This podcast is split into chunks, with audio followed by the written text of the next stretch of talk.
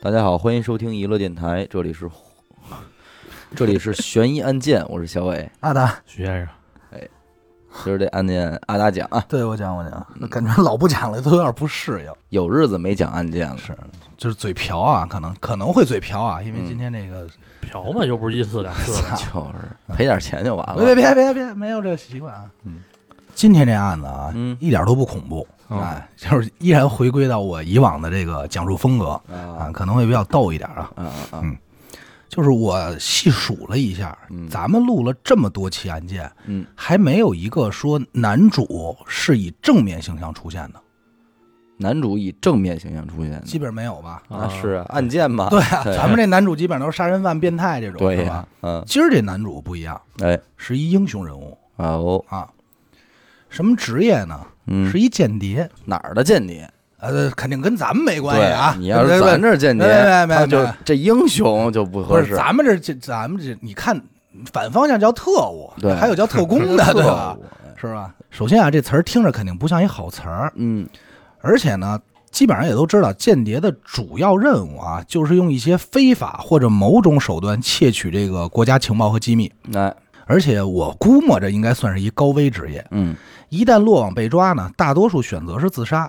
嗯，如果没有自杀成功呢，那就比较惨了。那是就是首先人先策反你，如果你不同意，那就是各种这个不能折磨。哎不能告人的刑法都上了。嗯我之前看过一个一篇文章，嗯他说什么呀？他就说，荧幕上咱们所看到这个零零七哎，这种人是最不适合于去当间谍的，为什么？就是长得太标准了。就是露露脸太多了吧？对，就不是其实不是露脸太多，就是因为你看历史上这些真实的间谍资料啊，嗯。他们大多数相貌平平，嗯，没有什么特征，明白？就是你在人群中见过您您甭见过说多少回，嗯。你根本记不住他，就是一大众脸嗯，而且也不可能说是一个很招摇，说有不良嗜好、爱玩儿、爱干嘛，连性格都没有的人。就是不能让你一下能怀疑到他。对对对，全是这么一个平头老百姓，都是。嗯。而今天这个男主啊，嗯。叫胡安·普约尔·加西亚嗯，啊，这么一人。首先我听这名儿，我当时我就知道他是一西班牙人，为什么呢？就是因为好多这个西西班牙的球员，嗯就是足球的，他们都叫什么什么加西亚，哦，你知道吗？加西亚，对，男主也不例外。嗯，一九一二年生人，一九一二年生人，这还算得出来吗？一百多岁了，现在正好是属猪的嘛。是吗？反正我不知道啊，这我没查，应该是。嗯出生日期呢是二月十四号，情人节。嗯，出生在巴塞罗那，水瓶座。嗯跟我一样啊。嗯父亲呢是一个染料厂的厂长，那家里四个孩子，他排行老三。那俗话说这个傻老大，奸老二，对家家有个坏老三，坏老三这。是在论的。嗯一般家里老大老实，老二精于算计，嗯，老三呢基本上就属于鸡贼了，对，就犯坏这块儿。通过后面的故事，咱也能品出来，确实是这么个情况。嗯到了一九三一年啊，嗯嗯胡安的这个父亲就过世了哦啊。但好在呢，家里有这么一个染料厂，嗯所以呢，家里的孩子和家庭生活还算富足。不哎，愁这个事儿。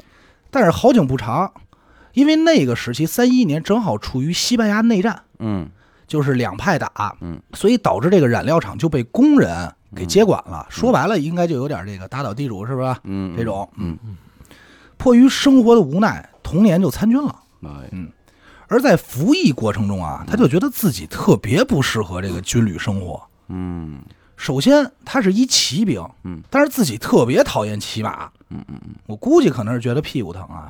而且后来在自我反思的时候，又意识到，觉得说我这个人是一个极其缺乏忠诚，而且又不慷慨，也不是一个能有荣誉感的人，嗯所以我觉得我挺不适合当兵的。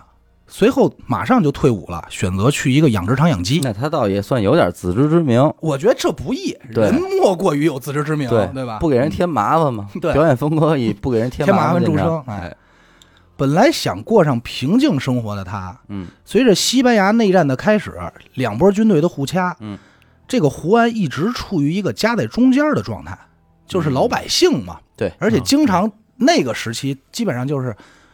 你是不是跟谁有联系呀？啊。他就带走了，哦。把你们家里人就带走，扣一个反革命的帽子，哦。审讯一顿，哦，然后你就跑呗，是啊。跑到那边了，那边刚喊两声，哎，你是不是被他们抓着过呀？啊，就是你这你这很尴尬，嗯，两头堵你，对，正是敏感的那种时期嘛，他这嗯。没办法呀。正因为他在这个两边的军队都待过啊，嗯最终导致的结果就是他对所谓的民族军嗯。和这个共和军嗯。都产生了厌恶，啊，哪边我都不喜欢。都烦。对，但是让他最自豪的呢，嗯就是他自己书中记载啊，嗯也是尽尽管在双方的阵营中我都服过役，嗯但从来没向任何一方开过枪。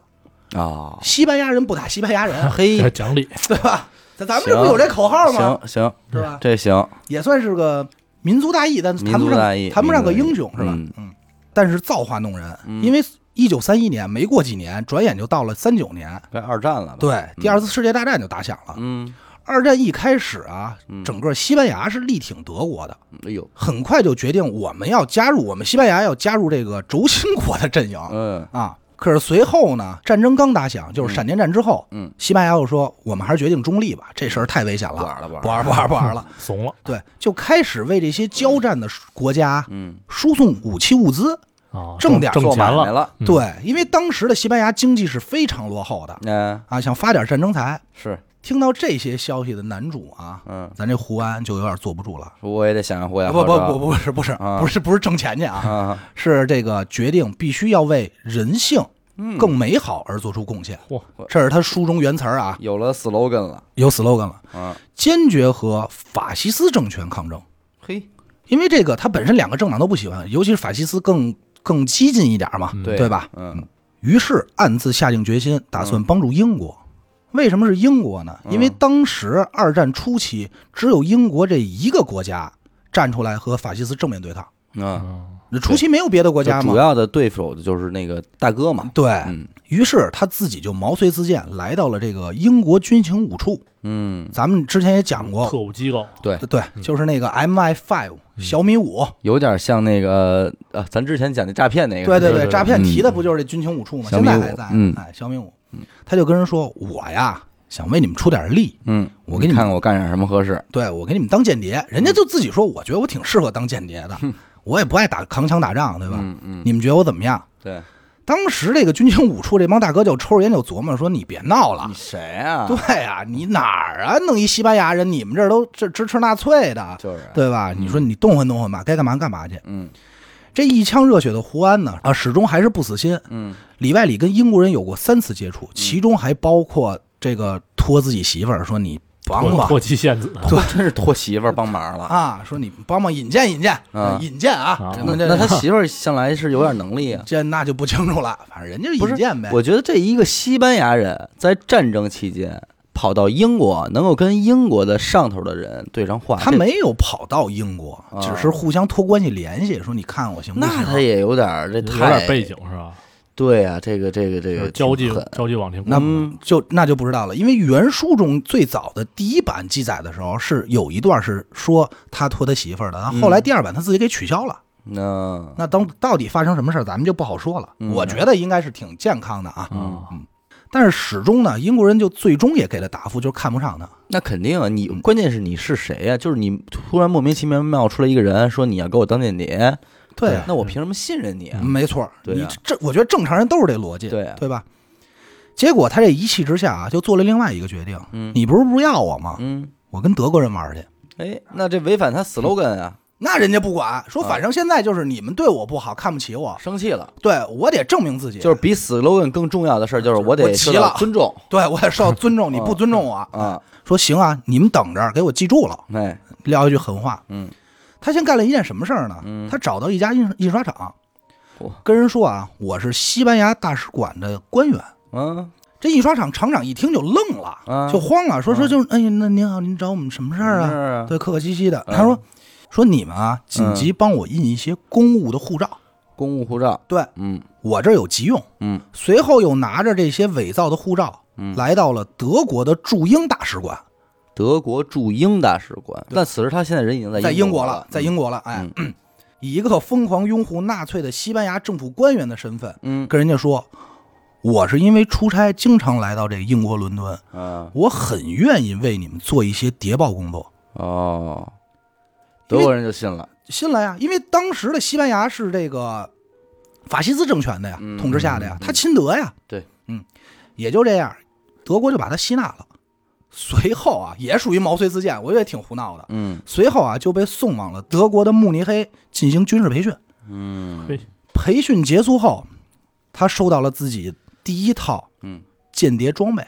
哟，嗯，其实也没什么，这这一下转正了呗，转正了。但是其实这些装备也没什么帅的啊，嗯，就是一瓶隐形墨水，嗯 然后那个密发，嗯，这这他那个东西叫密写法，嗯，就估计是密码破译的这种东西哦哦啊哦，。还有一本这个就是一需要那个英国用发明图灵机解密的那种东西，应该是，嗯还有一本密码本，嗯还有六百英镑的经费。嗯嗯嗯，人家那边就部署任务了，你都正规军了，对吧？不是你等会儿，等会儿，等会儿，嗯上德国培训，嗯，培训完了之后，哦，给给他发英镑是让他回英国，对吧？对啊啊，因为他跟人说我出差老去英国呀，他对不是伪造这么一培训完了，回到英国去当间谍，啊。对，嗯。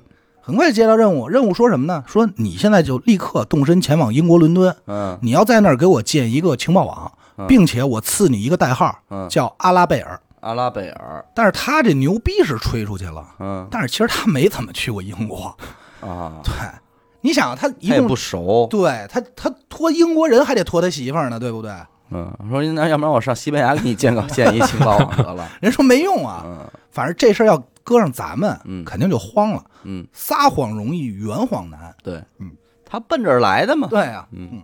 但是人家不慌不忙啊，嗯。他直接选择前往了中立国家葡萄牙。嗯这块我也没明白当时他是怎么想的，啊，他就在葡萄牙开始了自己所谓的间谍生涯，不这个这这这，满不搭嘎，满不搭嘎吧，嗯。对吧？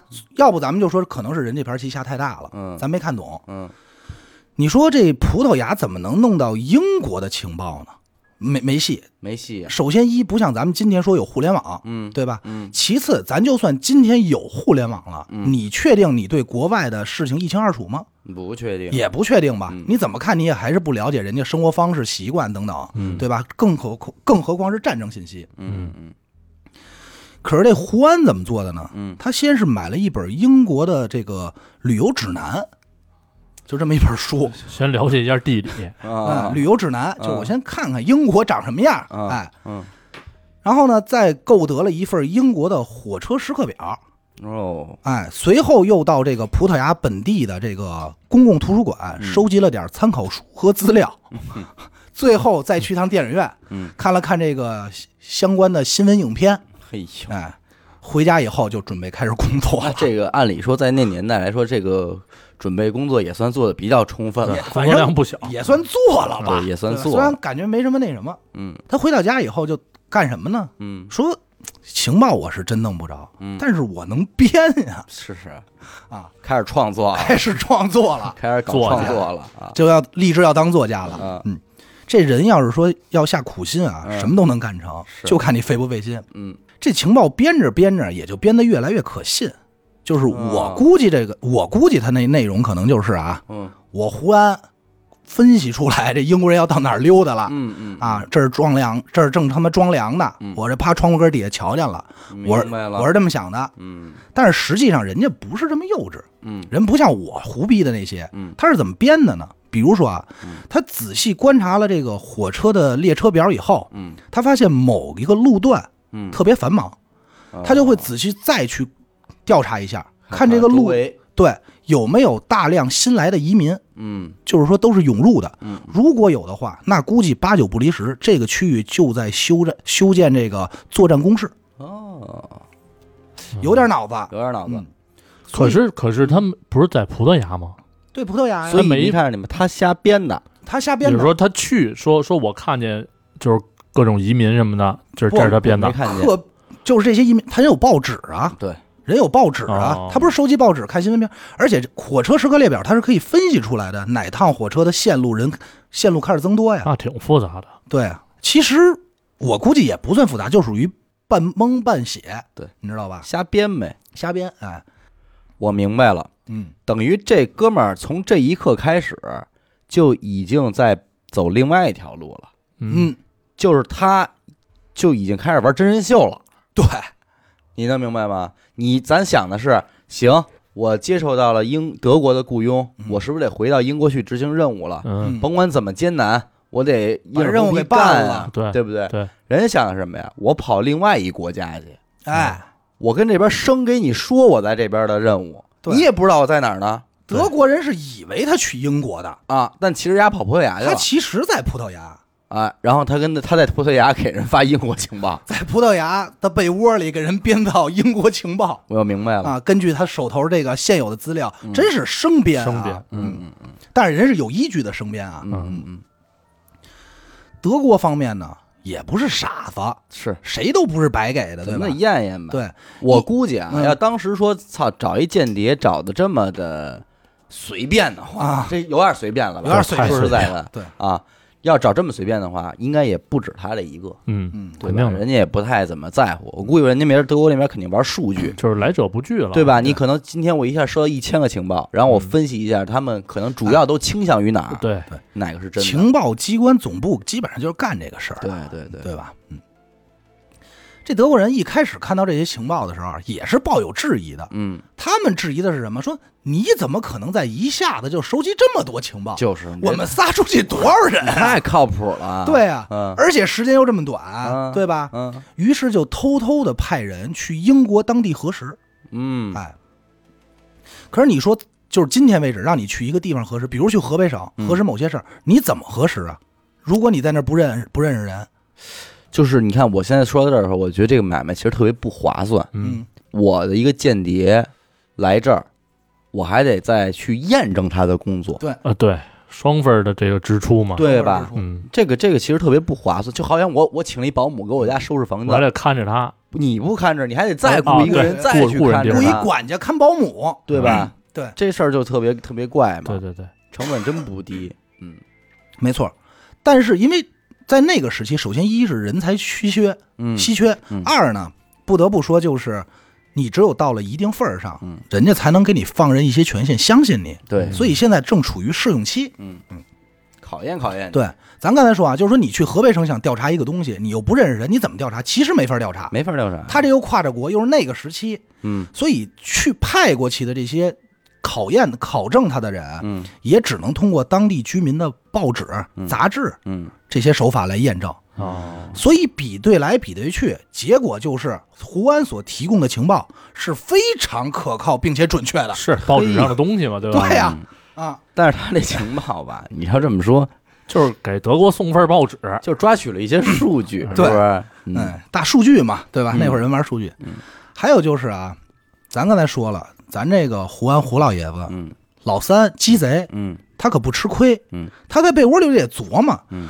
说我这儿说是应该也算是出差吧，嗯对吧？嗯，那这差旅费是不是应该你们给 报？那肯定，那得花钱，对吧？对啊，嗯嗯而且他就自己这儿躺床上，真是分析啊，他就说、嗯德国人让我来这儿弄情报，我要没有差旅费，你们该怀疑我了。就是，说我没动换，就该怀疑我的准确度了。嗯。那不行。讲理，对于是啊，他就根据英国的铁路指南，这就买了另外一本书了，啊，嗯。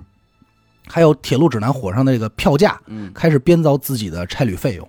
哎呦喂，嘿，真是 自个儿你看人这做发票，钱要的啊，真是。讲理吧，讲理哎。讲理，不能瞎要，对吧？对。要的得要，你因为真是这回事儿，啊，确实这么贵，是吧？但是就那么多钱，反正，嗯。嗯，但是实际上在这块儿啊嗯，让他遇到了一些问题，嗯因为他没有搞懂当时这个英镑和和便士的价格关系。嗯哦，怎么解释呢？就是当时的英国英国的货币啊嗯，不是他妈十进制，嗯一百，不是一英镑等于二十县令，一县令等于十二便士。哦，你搁我今天我他妈也算不明白，你知道吗？咱也不明白，这这特别不友好。真是。哎，你说这事儿让我想起来，我前两天看的一新闻，你说，就是说这一男的他冒充一个旅行家嗯，骗妞，哎呦，嗯，你知道吗？就是哎呦，这朋友圈哪儿都去过，世界各地的骗钱，然后知道吗？好，他骗钱主要就是哎呀，我又耽误在这个这个阿根廷哪儿哪儿哪儿了。知道吧？说这个特别特别麻烦什么的，嗯然后就人家女孩就给钱呗，打钱说你别去，你别遇到危险啊，就给你至少别死在阿根廷哎就啊！给他汇汇钱什么的，谢谢你，谢谢你。完，最后就是被逮到他的时候，哥们儿就是靠一大众点评玩的 这事儿，真的假的？真的，就大众点评就把这事儿办了。怎么做到的？真牛！你不说躺被窝里看躺被窝里看，你大众点评，你随便点一餐厅，你去查查这些用户评价呀，对，看看旅游攻略呀，然后你就再给人家转述出来，随便下下两张那个风景照，对，揉揉自己的情绪。嗯你说，哎呦，那天那个冰激凌店那老头太逗了，牛逼我给你看他照片，然后爸哎发过去哎，确实是那冰激凌店，就是大众点评什么的那些都啊攻略里边有这哥们儿岁数，大吗？呃，也不大，也不大，对，但是你看人有脑子，其实是一挂的吧，一挂的一挂的的，，嗯有点意思。嗯，嗯。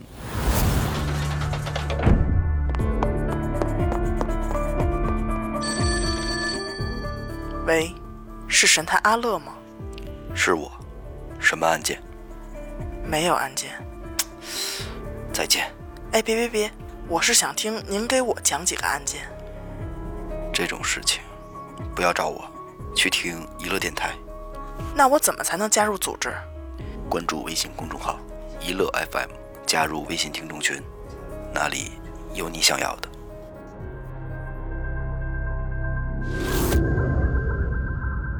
这个胡安跟我一样，嗯数学不怎么好，嗯所以他也选择放弃了，就是我不算这些数了，嗯，索性就自己进行了一些简单的差旅罗列，哎，跟德国人说，嗯以后我再把具体的费用发给你啊啊，你再补给我吧。嗯嗯嗯嗯德国人就觉得说，这怎么好员工啊，嗯不计较自己的得失啊，一还心放在工作上，还还让赊账，对，嗯一心放在工作上。嗯但是实际咱想这事儿啊，编他妈差旅都比他编情报费劲，你琢磨琢磨那，可不，就是太过主要。难在这点处上了，，对他还有一个任务是什么啊？嗯，人家刚才给的任务是让你在英国建立一个情报网，哎，这是个网。你得发展下线，，对，你在葡萄牙怎么建立啊？对吧？那他就说，那这个就就就得还得编吧，这个这我他是不是找到了三儿和麦瑞宝啊？就差不多啊，不是他谁也没找，是吧？牛逼就牛逼在人谁也没找，人家他可比那哥们儿有有这个资本去玩这诈骗，对，实际上是对吧啊他就躺床上抽烟，就琢磨，他就琢磨，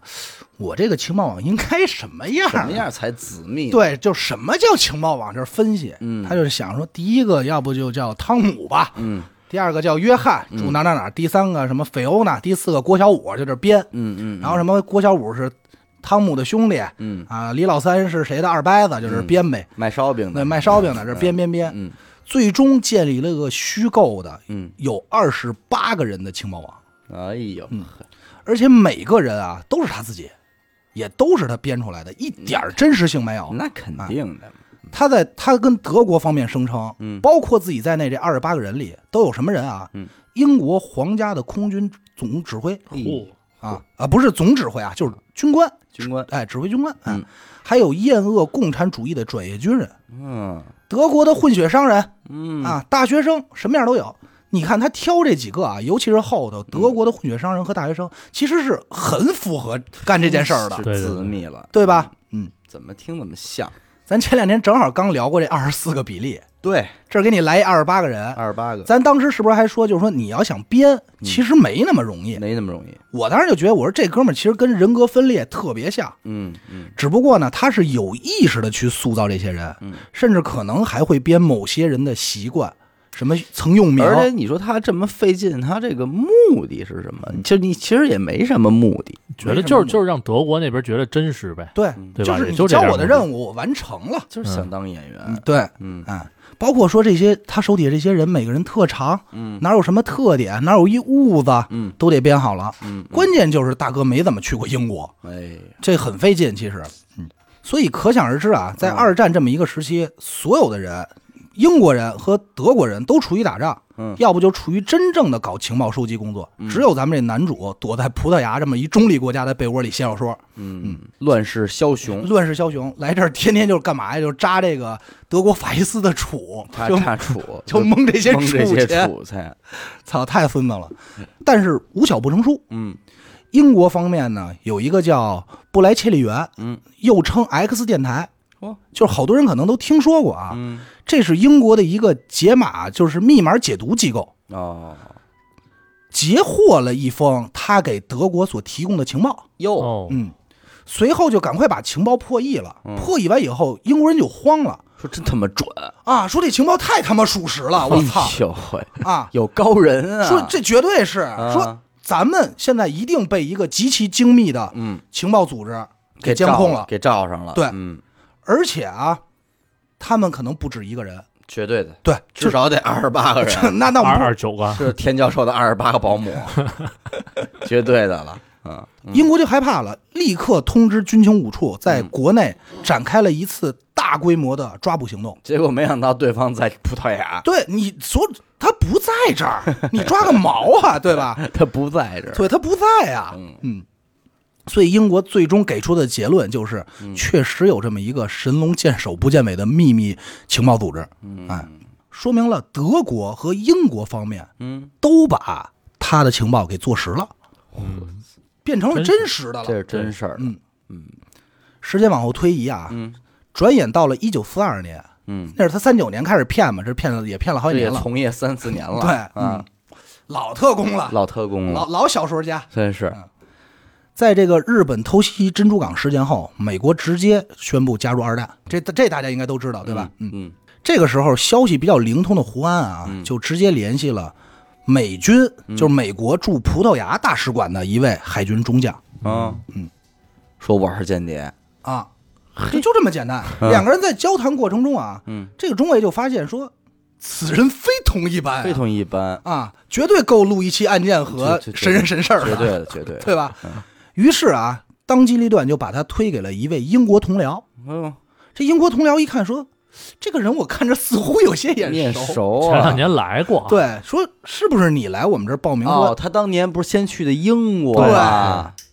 他先去那一块儿找饭碗去了。对，人说说是不是你啊？他说是我呀。嗯，他说你这些年干嘛呢？他说我这些年给德国人提供情报呢。我操，实话实说，对啊，那英国人不逮他？英国人就慌了，你知道吗？但是他不是引荐的吗？嗯英国人就慌了，说那也就是说那些特别真实我们截获情报是你提供的？他说是我呀，嗯，就我我编的呀。哦，明白了，啊他想承认他是编的，显一个本事大，嗯，他不应该说他是编的，他应该说就是我查到的哎，没有，人家就实话实说，人家就说我这是编的。哎啊。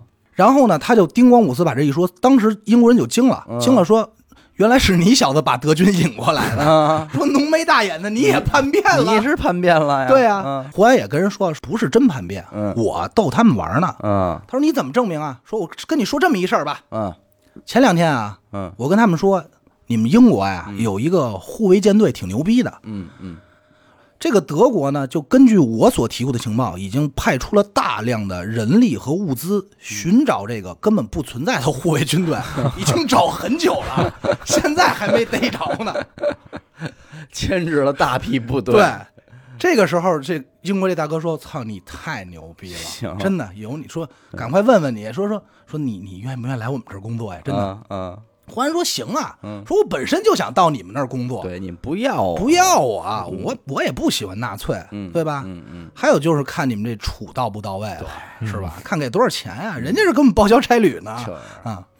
最终，在一九四二年四月二十四号，嗯。胡安就被转移到了英国，嗯，使用了最初的代号叫肉汁儿，嘿，肉汁儿，听着还挺好吃的。嗯后来可能也觉有咸味儿的。对，后来可能也觉得不好听，又改名叫家宝，哎呦，就特肉头这俩名儿。嗯，狗粮了嗯那就不知道了。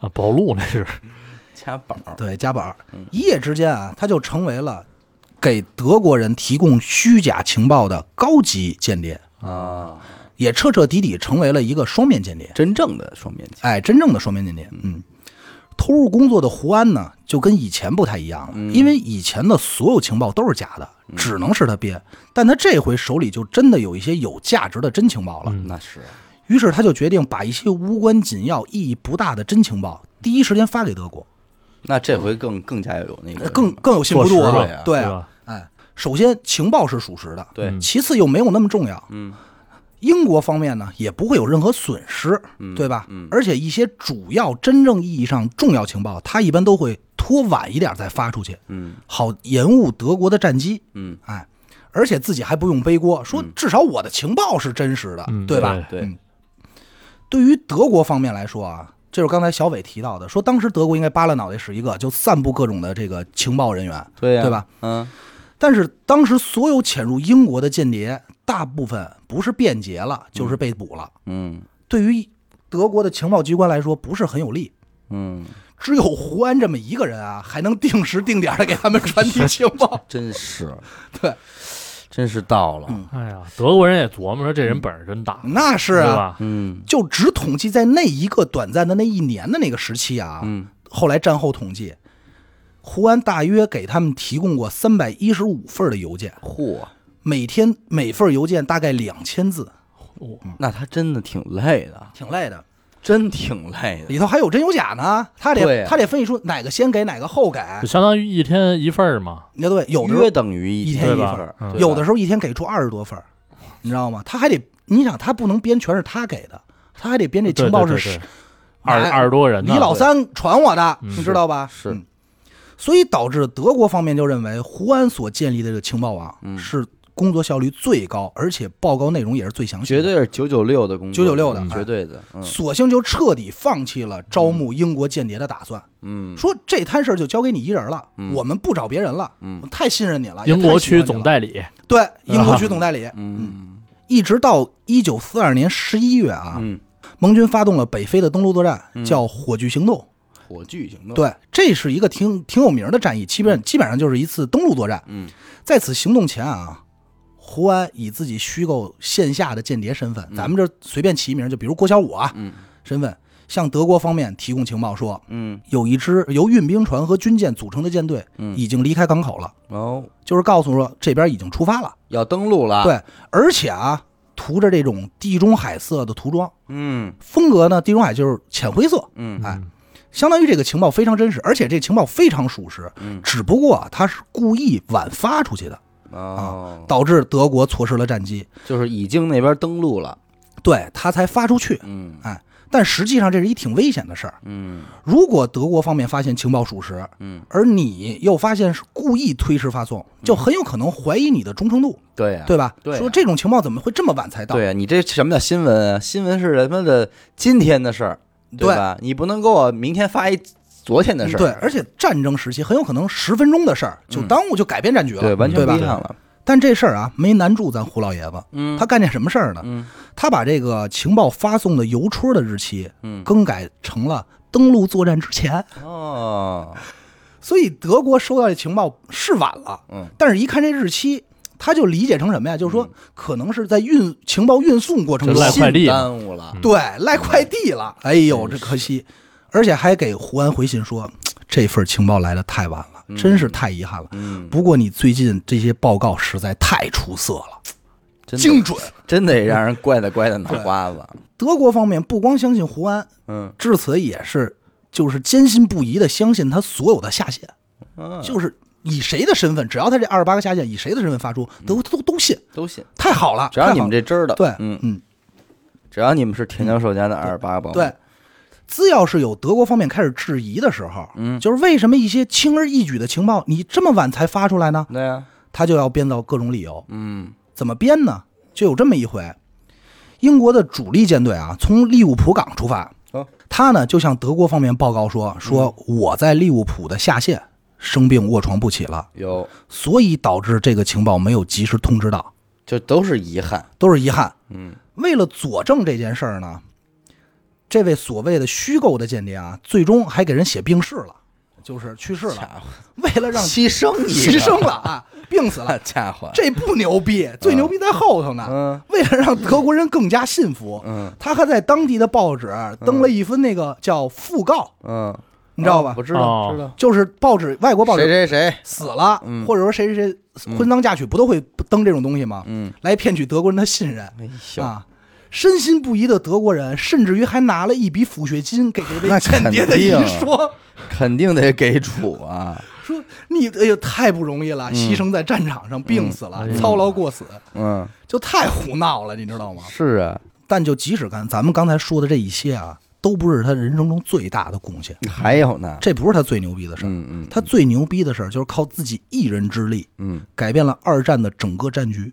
我操，这件这件事一般人都不敢想象。嗯首先，咱先说改变的哪场战役啊？嗯这场战役所有人都知道，叫诺曼底登陆。哟，嗯，而胡安所参加的这个行动名字叫坚忍行动。嘿你听这名儿啊，坚忍坚忍行动，就有点有点孤注一掷了啊，孤注一掷。嗯这个行动啊特别有名，嗯。就是如果喜欢历史的这个二战史的可能知道，被称之为二战史和现代战争史上最成功也是最重要的一次军事欺诈行为，还是老本行骗。嗯。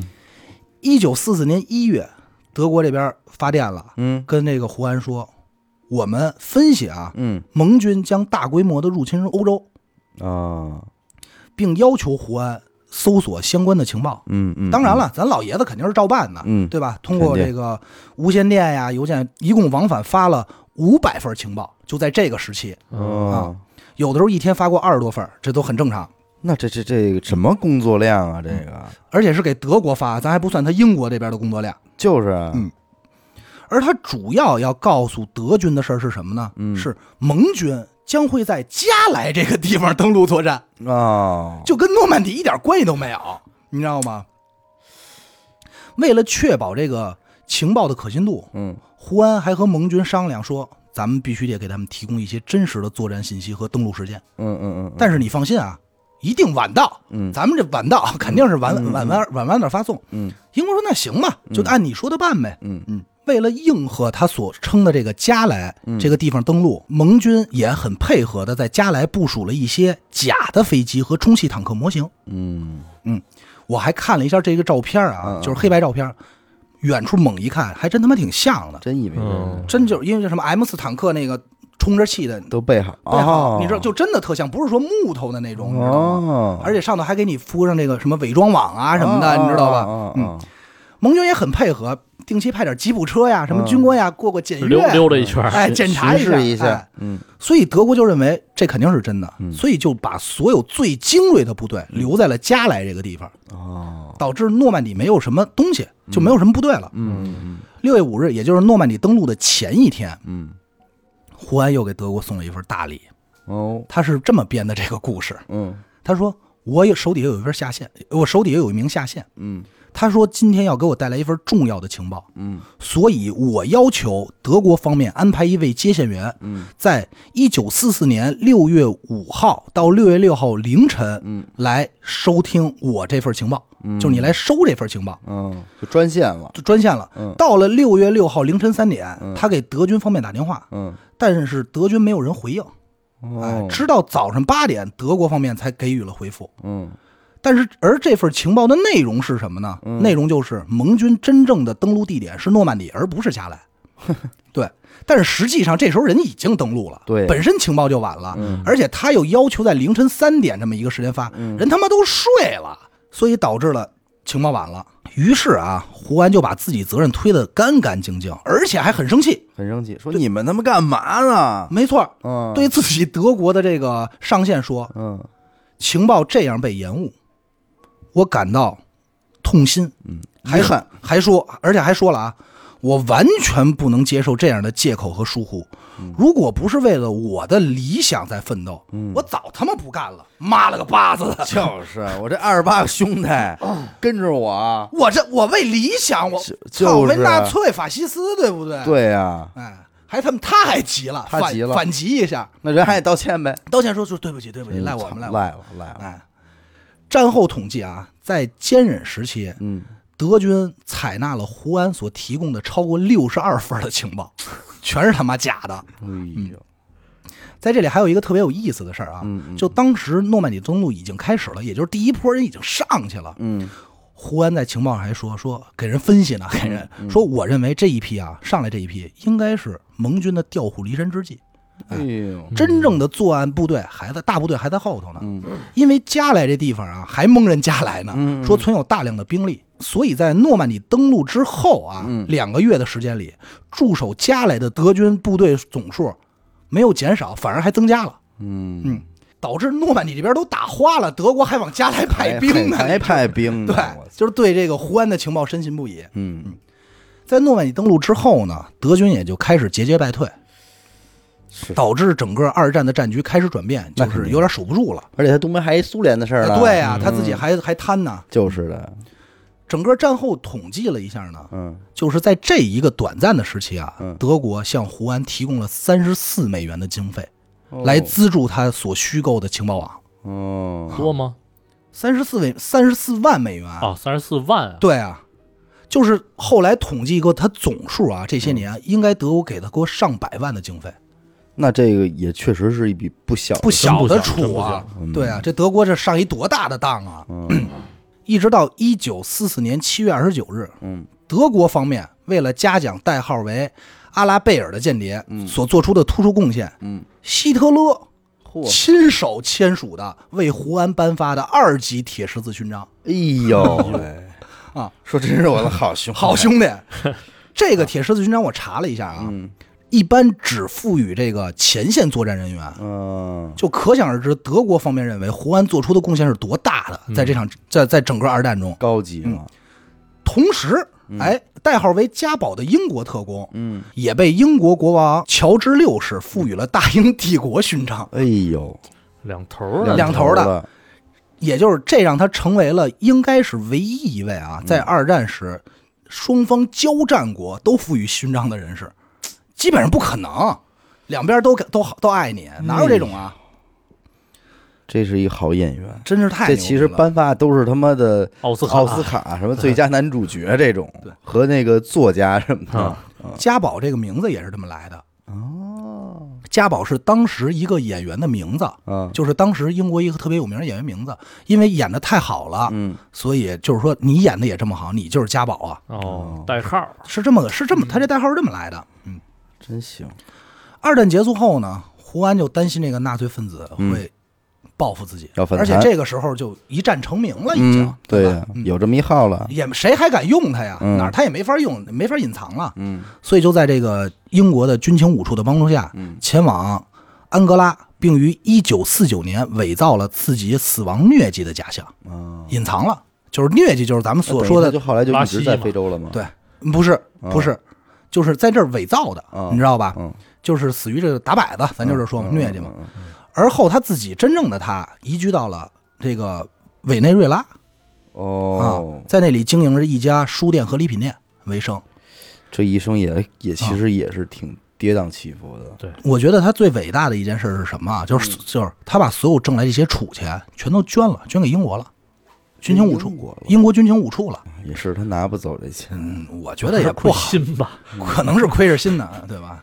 但说实话，嗯，他没怎么害过英国，对，他一根儿他压根儿就没害过英国，没害过。对吧？他上来就是编嘛，那这蒙着了，你赖谁？而且我觉得他整个这个事儿啊，从他认识了美军以后，开始跟英国正面开始打交道开始，这件事儿反而就是理论上就不是他一个人的能力了，嗯，嗯，他背后是有五处的人在给他支持的，支持，但是主要策划和方向都是他做的，嗯他定的主意。自己的想法，别人去对做，吧。哎，到这个一九七一年啊，一个英国的政治人物叫阿拉森，嗯。对家宝这个就是回顾历史啊，对家宝这个间谍啊产生了浓厚的兴趣，哦。他就花了很多时间、很多关系、精力，想找到这个人，跟他好好聊一聊，觉得他还知道他还活着，对，就是觉得太牛逼了。他不能确定他还活着，但是想了解这个人。嗯嗯后来几番打听，只知道他叫胡安，巴拉巴拉巴拉，哎，知道这么一个名一直找到了一九八四年的五月二十号，真爱啊，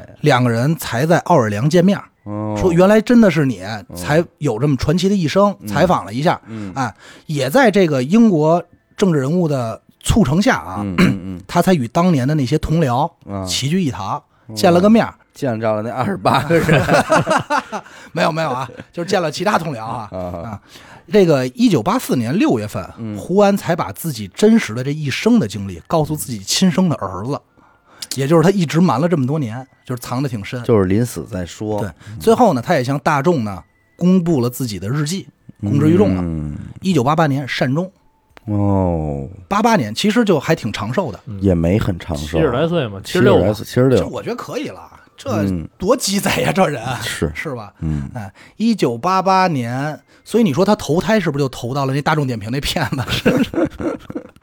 是吧？这种你说这种骗子吧，他真的是嗯，有脑子，有脑子，真有脑子，嗯，就是没使正正正地儿。这也不能说是正地儿，这还不是正地儿。这是撞上了，我觉得。而且你说他现在就是，即便他现在这样，他干的这个事儿，嗯，其实也是有价值的。就比方说他的推理和推算，他还是有他的这个能力在里边的。就是我觉得咱就说是这行里有他，有他，绝对有他有他。就是他最牛逼的，其实未见得是间谍工作，而是嗯反间谍。嗯，你没感觉吗？就是反情报网，嗯就是反怎么去给人误判啊，去引导，就是你别偷到我的真实信息。嗯他在干这件事儿。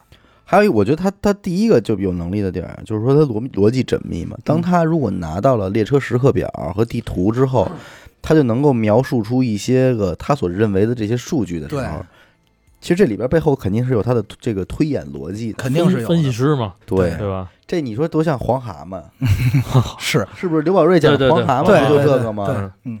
而且你在想啊，嗯他这一身的本领嗯全是人德国人教他的，啊是。培养出来，对，培养出来的，对吧？那你说就这一个也不见得吧？这不定有多少只这样的小人物呢？嗯。